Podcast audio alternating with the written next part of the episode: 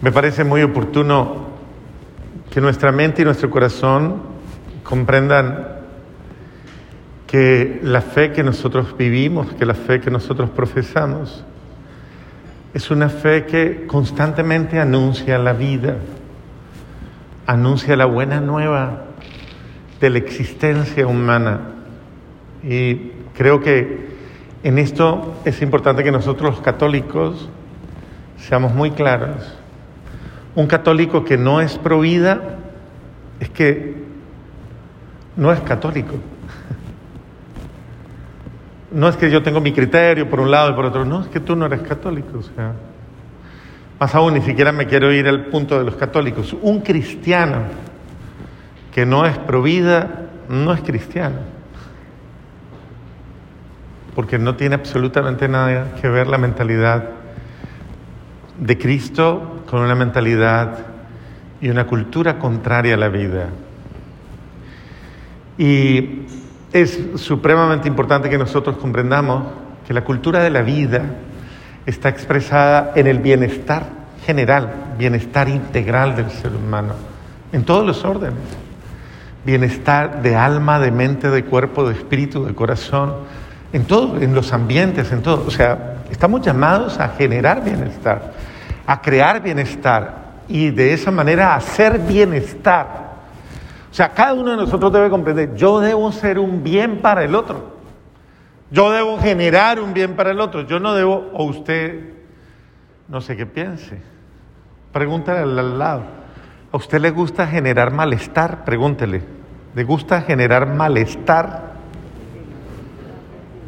En otras palabras, ¿a usted le gusta molestar a los demás? Pregúntale. Siempre es bueno preguntar, hombre. Uno no sabe ni qué piensa el que está al lado muchas veces, ¿cierto? ¿A usted le gusta hacerle la vida agradable a los demás o desagradable? Pregunte, pregunte a ver. ¿Ah?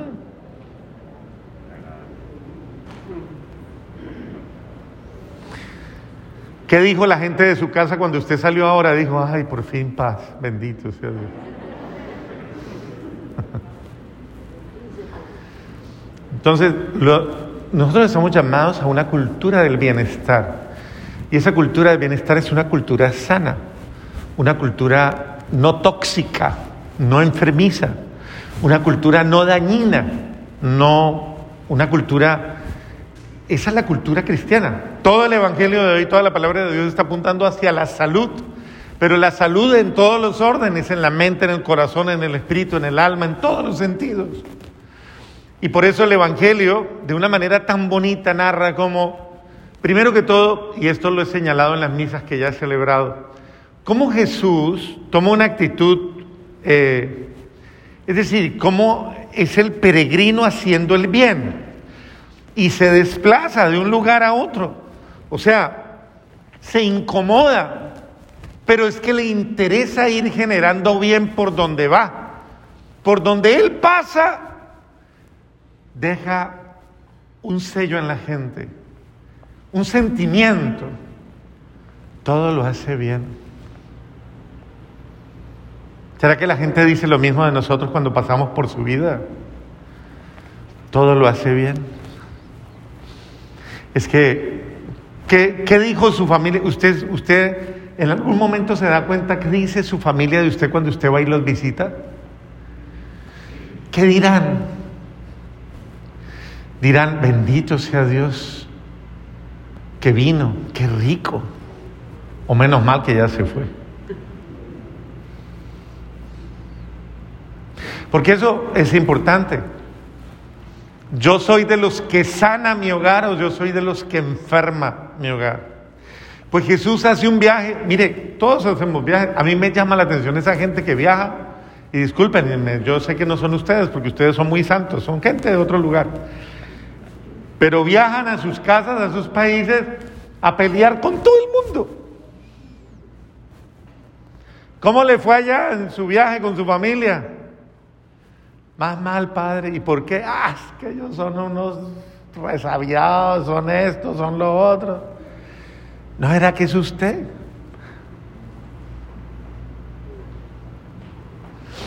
Porque todo el mundo tiene defectos, debilidades, carencias.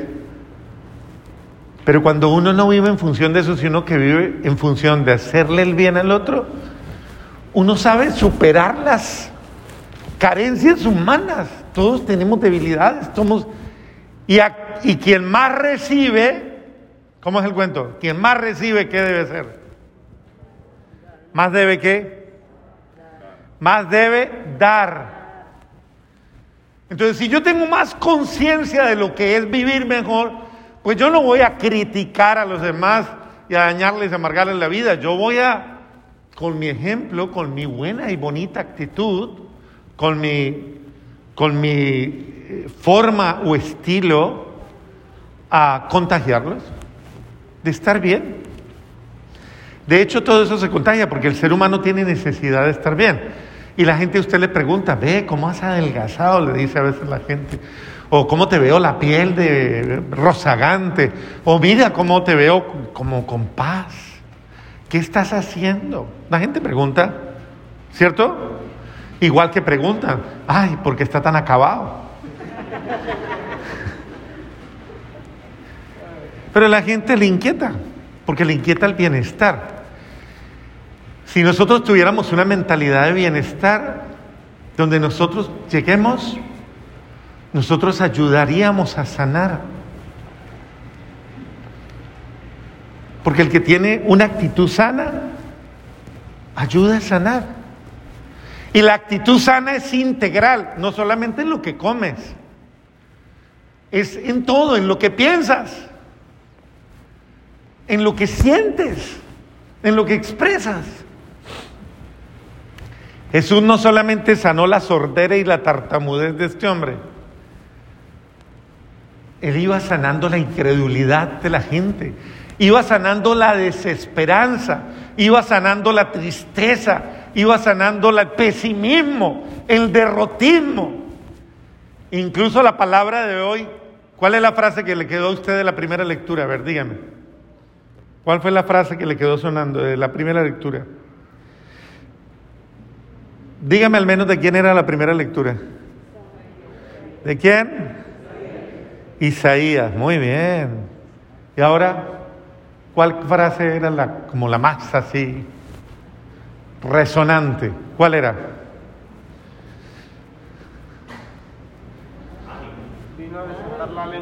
Dígalo duro. Eso no, eso era el Evangelio. Entonces, ¿cuál era? Pero dígalo con ganas. ¿Eso es ganas? Bendito sea Dios. Eso, ahora dígaselo al de al lado. ¿Cómo es que decía? Pero, pero diga, ¿así?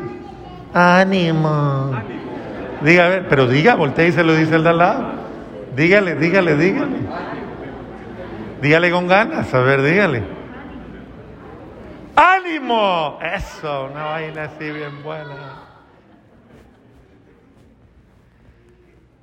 No tenga miedo. Ánimo. ¿Por qué? Porque constantemente somos vulnerables y vivimos con, e, con esa fragilidad que nos va quitando la alegría de vivir. La certeza, la confianza, el gozo. Nos vamos cargando, nos vamos llenando de negativismo, nos vamos llenando de estrés.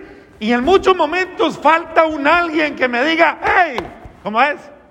Ánimo. Eso, ahora sí me gustó. Ánimo. No tenga miedo. Levántese, tranquila, tranquilo. Levante la cara, mire un poco más alto, amplíe su horizonte. Tenga fe, tenga esperanza. Crea, confíe, espere. Miren lo lindo de la primera lectura. Ánimo. Díganle, y, y es que suena bonito, díganle a los de corazón apocado decía, o a los de corazón cansado, o a los de corazón cobarde también o afligido. Díganles, grítenles, ánimo, no se desaliente, ánimo. Esto se compone, esto se arregla, ¿sí o no? No temas.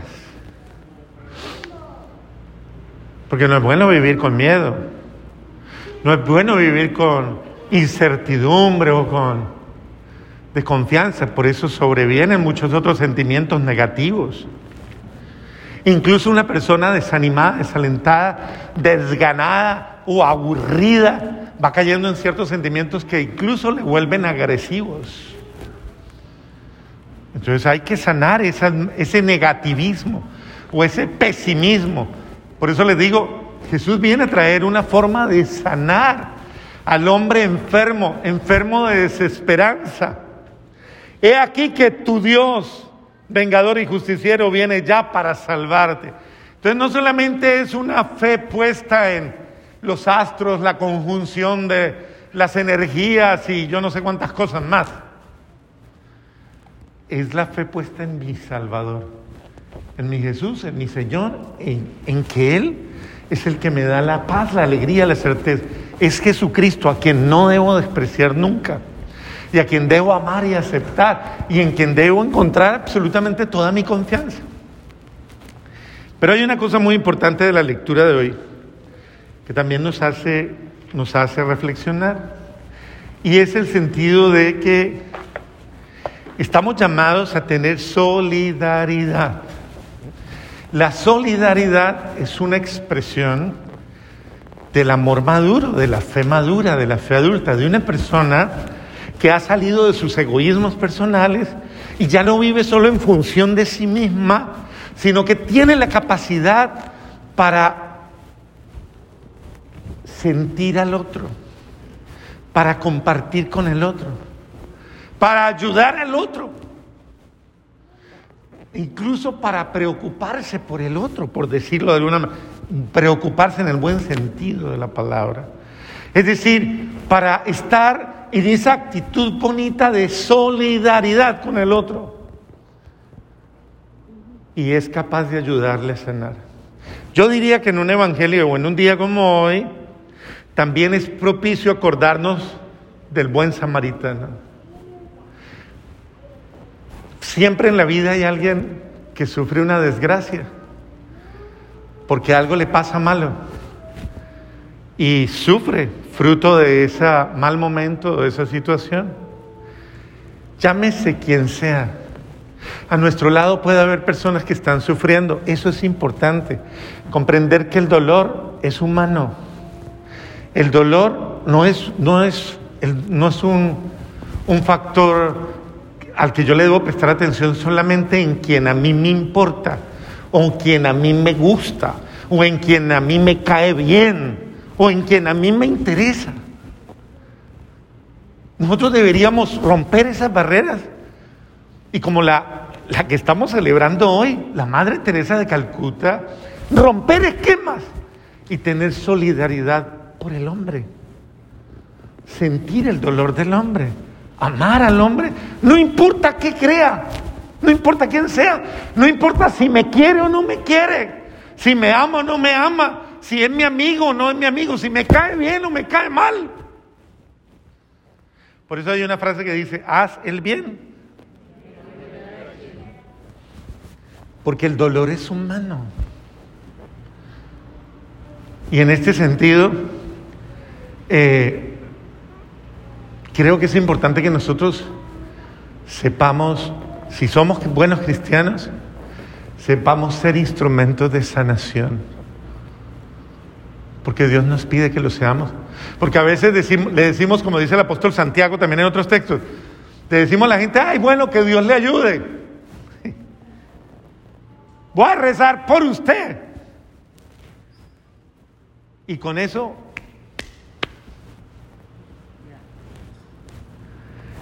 ¿por qué no me ayuda usted? ¿Por qué a más de rezar, que está bien rezar, por qué usted no porque usted no se compromete conmigo. Y no importa quién sea, puede que sea una persona a la que usted tiene un problema, puede que sea su cuñado, su cuñada, su primo, su hermano, su suegra, o quien sea con quien usted tiene una rencilla. El dolor humano es dolor humano. Hay una frase que dicen en Colombia también, al caído, ¿cómo es? Son colombianos, al caído o sea, no importa si, si le va mal, pues. Eso, eso es inhumano. Es importante ser solidario. Y los, los disgustos, los, las peleas, los resquemores, las venganzas, los sentimientos de... Eso debería desaparecer cuando hay un ser humano sufriendo.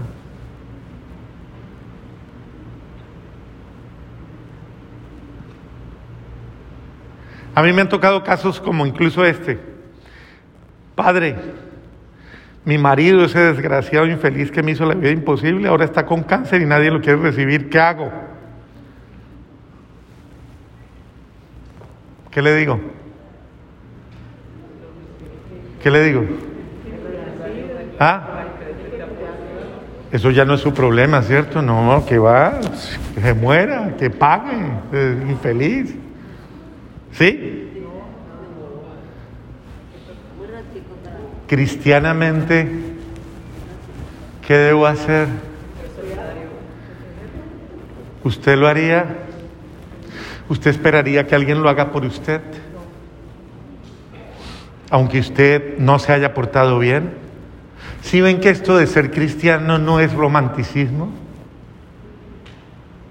Y va más allá de nuestros egoísmos. A mí me cuesta pensar que un hijo es capaz de abandonar a su papá y no importarle que sufra. Oiga, y se mantienen en el rencor y en el odio. Oiga, pero si ya está viejo el viejo o, la madrecita, oiga, pero es que usted es inhumano. Creo que el Evangelio habla, ojalá no sane la sordera el Señor y nos dé capacidad de entender la palabra de Dios que nos llama a ser buenos y a generar el bien, a sanar a los demás.